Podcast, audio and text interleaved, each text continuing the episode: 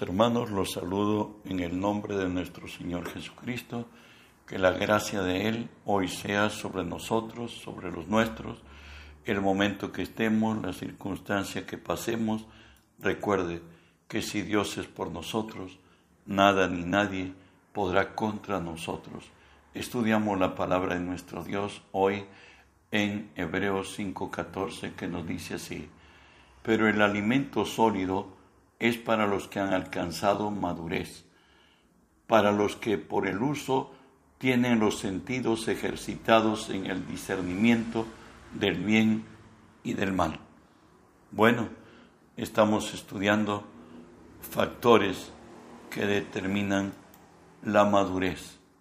Hoy veremos entre estos factores de que determinan la madurez es conocer los privilegios del nacido de Dios. Primero hablaremos de cómo y quién es el Salvador nuestro y, por quién nacemos para Dios. No dice así, primera Juan 5.1, todo aquel que cree que Jesús, que Jesús es el Cristo, es nacido de Dios, y todo aquel que ama al que engendró, ama también al que ha sido engendrados. Si tú amas a Dios, pues el mismo Jesús dijo, creéis en Dios, creed también en mí, en la casa de mi Padre muchas moradas hay. Y si tú amas a Dios, tú tienes y debemos amar a Jesús, pues Él es el Salvador del mundo. Y que nos dice la palabra de Dios, la forma como hemos ingresado y debemos ingresar los que no estamos en este camino que si confesares con tu boca que Jesús es el Señor y creyeres en tu corazón que Dios le levantó de los muertos, serás salvo, porque con el corazón se cree para justicia, pero con la boca se confiesa para salvación. Recuerda que solo en Jesús está la salvación, como nos dice Juan 14, 6, ¿no? Jesús les dijo, yo soy el camino y la verdad y la vida. Nadie viene al Padre sino por mí. Pedro, el apóstol del Señor Jesús, nos diría así en, en Hechos 4:12, y en ningún otro hay salvación, porque no hay otro nombre bajo el cielo dado a los hombres en que podamos ser salvos. Aquí está descartando todo, toda filosofía, toda religiosidad, todo hombre, todo, todo.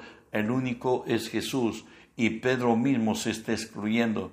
Y aquí en la iglesia tradicional buscan elevar el nombre de, de Pedro, pero Pedro al único que exalta es al nombre Jesús y dice, en ningún otro hay salvación, porque no hay otro nombre bajo el cielo dado a los hombres en que podamos ser salvos. Pablo, hoy discípulo de Cristo, nos dice en 1 Timoteo 2.5, porque hay un solo Dios y un solo mediador entre Dios y los hombres, Jesucristo, hombre. Jesús mismo habla de él. En Juan 3.18 dice, el que en él cree no es condenado, pero el que no cree ya ha sido condenado porque no ha creído en el nombre del unigénito de Dios. Por cierto, no hay en ninguno otro hombre, ni en la madre de Jesús, ni en ningún otro ser, el único Salvador es Cristo. ¿Sabes lo que acontece en todo nacido de nuevo? ¿Qué ha sucedido? Nos dice 1 Pedro 1.23, siendo renacidos, no de simiente corruptible, sino de incorruptible, por la palabra de Dios que vive y permanece para siempre. Hoy los genes de Dios están en nosotros, de tal manera que Él mismo hoy vive en nosotros. Y nos dice por ello Efesios 2.1, y Él os dio vida cuando estábamos muertos en vuestros delitos y pecados. Recuerde que el hombre murió espiritualmente cuando en el Edén comió del fruto prohibido y de pronto se redujo a ser un hombre natural. Pero ya en Cristo, Dios en su gracia trajo a su Hijo a esta tierra para que creyendo en Él tengamos vida. Efesios 1, 9 y 10 nos dice así, dándonos a conocer el misterio de su voluntad, según su beneplácito, el cual se había propuesto en sí mismo de reunir todas las cosas en Cristo, en la dispensación del cumplimiento de los tiempos, así las que están en los cielos como las que están en la tierra. Recuerden que Dios se separó del hombre a causa del pecado del hombre, y el hombre murió espiritualmente, y bajo las maldiciones tenía que volver a la tierra, porque de tierra era, y a tierra tendría que volver. Mas hoy Jesús, venido a esta tierra, a Dios le plació, dice, de reunir en Cristo todas las cosas, de volver hacia fusionar Dios con el hombre. Y en cada creyente, en cada hombre y mujer que hemos recibido a Cristo Jesús como Señor y Salvador, acontece esto que nos dice primera de Corintios 6, 17, porque el que se une al Señor, un espíritu es con él.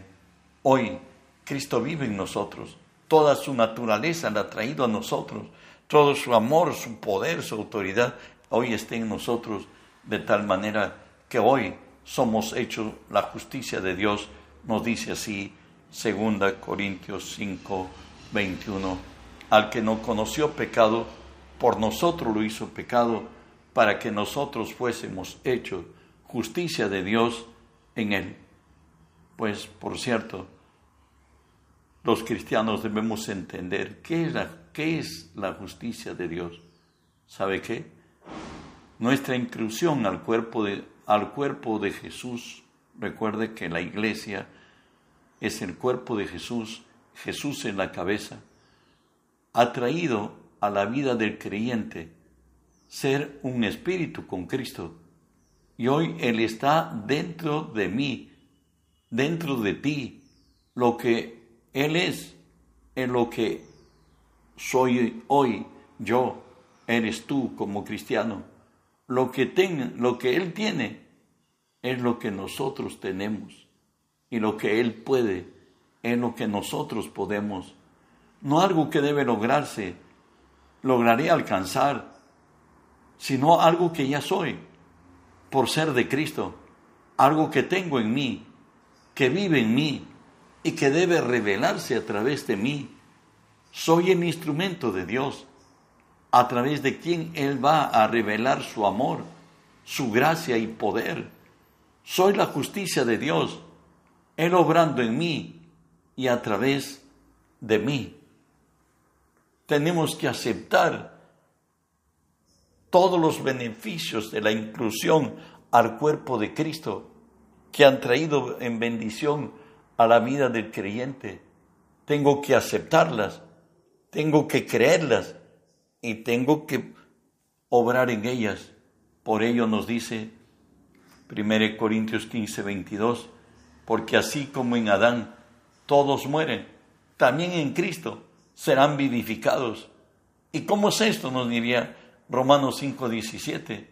Pues si por la transgresión de uno solo reinó la muerte, mucho más reinarán en vida por uno solo, Jesucristo, los que reciben la abundancia de la gracia y el don de la justicia. Recuerda que hoy Jesús vive en nosotros con total claridad, lo dice Colosenses 1, 26 y 27. El misterio que había estado oculto desde los siglos y edades, pero que ahora ha sido manifestado a, sus santos, a quienes Dios quiso dar a conocer las riquezas de la gloria de este misterio entre los gentiles, que es Cristo en vosotros, la esperanza de gloria. Hoy Cristo vive en nosotros. Recuerde, Él se separó del hombre, el hombre murió espiritualmente. Hoy tenemos vida en Cristo y todo lo que es Cristo hoy está dentro de nosotros, porque la palabra dice que el que se une al Señor, un espíritu, es con Él. Hoy la presencia de Jesús es, está en nosotros, es la nueva vida en Cristo y por tanto nos diría la palabra así, que en Él vivimos, nos movemos y somos. Como alguno de vuestros propios poetas nos dice Hechos 17, 28, han dicho, porque linaje suyo somos. ¿Sabe qué? El vivir en Cristo es única, excepcional, de trascendencia eterna. Hoy Él ha cambiado nuestras vidas, de modo que si alguno está en Cristo, somos nueva criatura, todo lo viejo pasó, y aquí todo es hecho nuevo. Pero para que esta experiencia se haga real en mí, en ti y en el cristiano, nos dice Romanos 8:13, porque si vivís conforme a la carne, mejor dicho, determinado por tu razón lógica y las circunstancias que acontecen alrededor tuyo, moriréis. Mas si por el Espíritu hacéis morir las obras de la carne, viviréis. ¿Qué quiere decir esto? Que hay dos verdades, la verdad eterna en el cielo y la verdad natural y cambiante. Y la verdad del cielo tiene la virtud, si lo queremos, si sujetamos la verdad natural a la verdad espiritual, de pronto la verdad espiritual va a implantar su verdad sobre la natural y tendremos los beneficios de su gracia.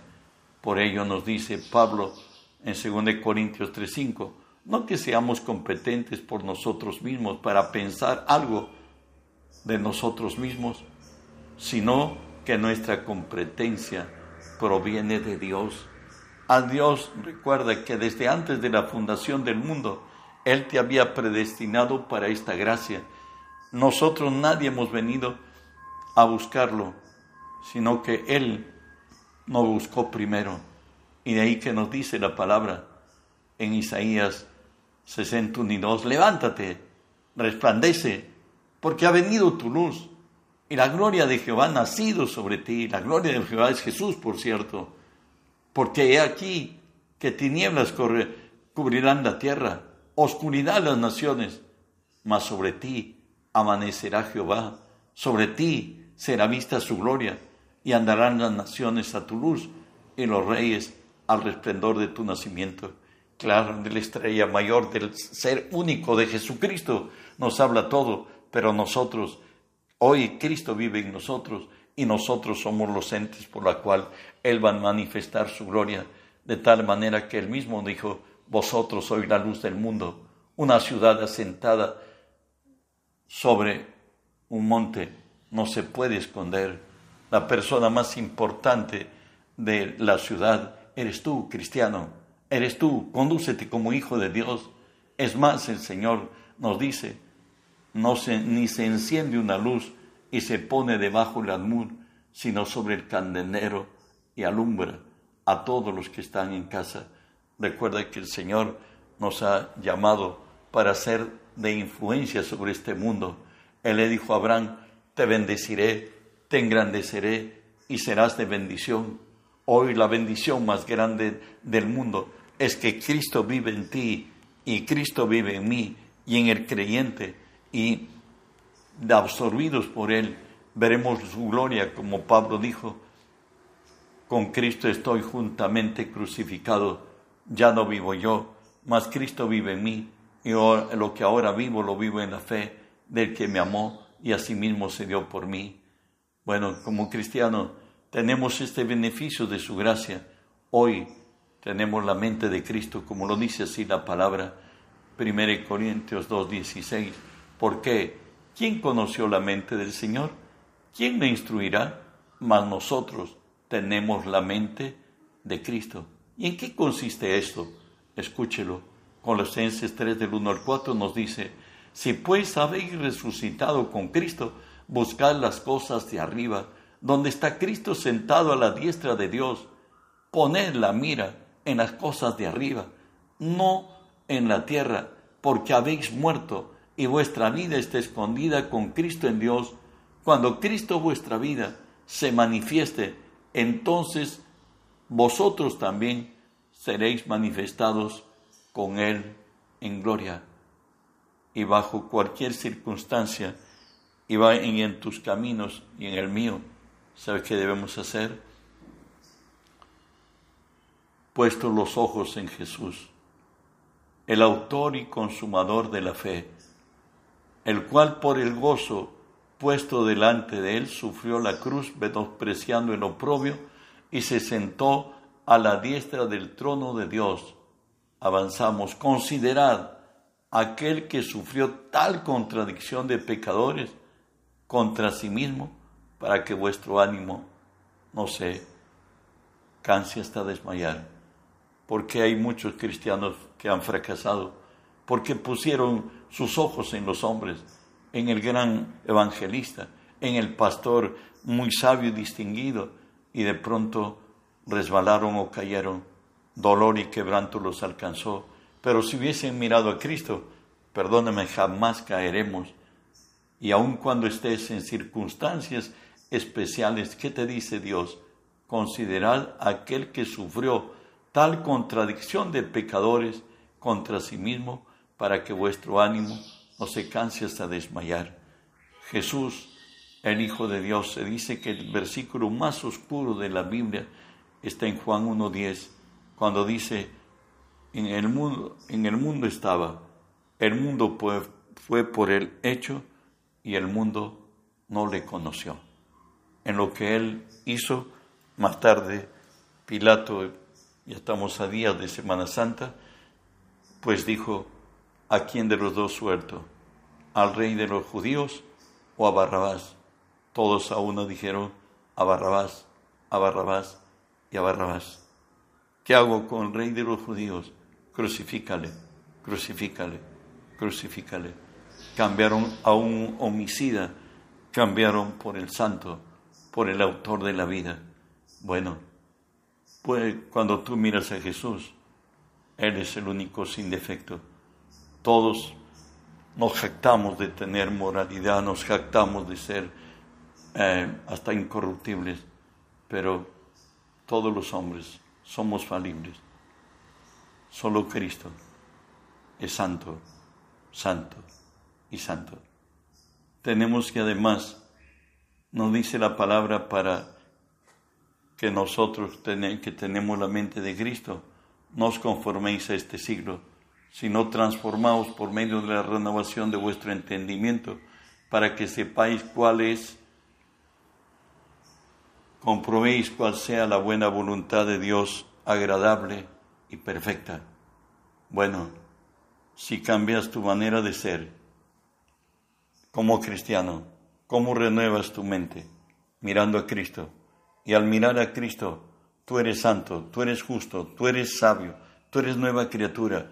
Y si logras entenderlo y creerlo, se libera el poder sobrenatural en tu vida y de pronto eres otro hombre, eres otra mujer. Sin embargo, también para tener la mente de Cristo debemos derribar todo argumento y toda altivez que se levanta contra el conocimiento de Dios y llevarlo cautivo a la obediencia a Cristo. Bueno, Satanás tiene acceso a nuestra mente, él puede incubar los huevos del áspid, pero es mi responsabilidad y la tuya derribar todo argumento y todo altivez que se levanta contra el conocimiento de Dios. Esto es, cuando cambiamos los pensamientos del malo con las promesas de Dios que nos han sido concedidas en gracia y la tenemos a nuestro alcance solo si podemos creer. Avanzamos, estamos en lugares celestiales con Cristo y nos dice Efesios 2.6, y juntamente con Él nos resucitó y asimismo nos hizo sentar en lugares celestiales en Cristo, esto es, en autoridad, poder y dominio. ¿Me entiendes? Por eso es que nos dice la palabra, nosotros somos colaboradores de Dios y vosotros, dice Pablo, labranza de Dios, edificio de Dios. Téngannos, nos dice la palabra en primera Corintios 4, 1 y 2, por servidores de Cristo administradores de los misterios de Dios. Ahora bien, se requiere de los administradores que cada uno sea hallado fiel. Y para andar con Cristo como servidores, tenemos que oír la voz de nuestro amo, conforme lo dice Lucas 17:10. Así también vosotros, cuando hayáis hecho todo lo que os ha sido ordenado hacer, decid, siervos inútiles somos, pues lo que debíamos hacer, hicimos. Esto acontece cuando bajo la guía del Espíritu Santo y en aquel lugar secreto esperamos en secreto que Dios nos revele y nos recompensará en público. Como representante legítimo del Señor, nos dice la palabra que Él nos ha dado su nombre. Marcos 16, 17, 18 nos dice, y estas señales seguirán a los que creen. En mi nombre echarán fuera demonios, hablarán nuevas lenguas, tomarán en las manos serpientes, y si bebieran cosa mortífera, no les hará daño, pondrán sus manos sobre los enfermos y sanarán. Jesús dijo, de cierto, de cierto os digo, que el que en mí cree las obras que yo hago, él las hará también, aún mayores hará, porque yo voy al Padre. Bueno, que la gracia de Dios esté hoy sobre nosotros, sobre su pueblo, tomemos nuestro lugar, somos legítimos representantes de Cristo en esta tierra, Él en su resurrección nos hizo reyes y sacerdotes para Dios su Padre, nos dio su nombre para hollar serpientes y escorpiones y sobre toda fuerza del mal, y nada nos dañará.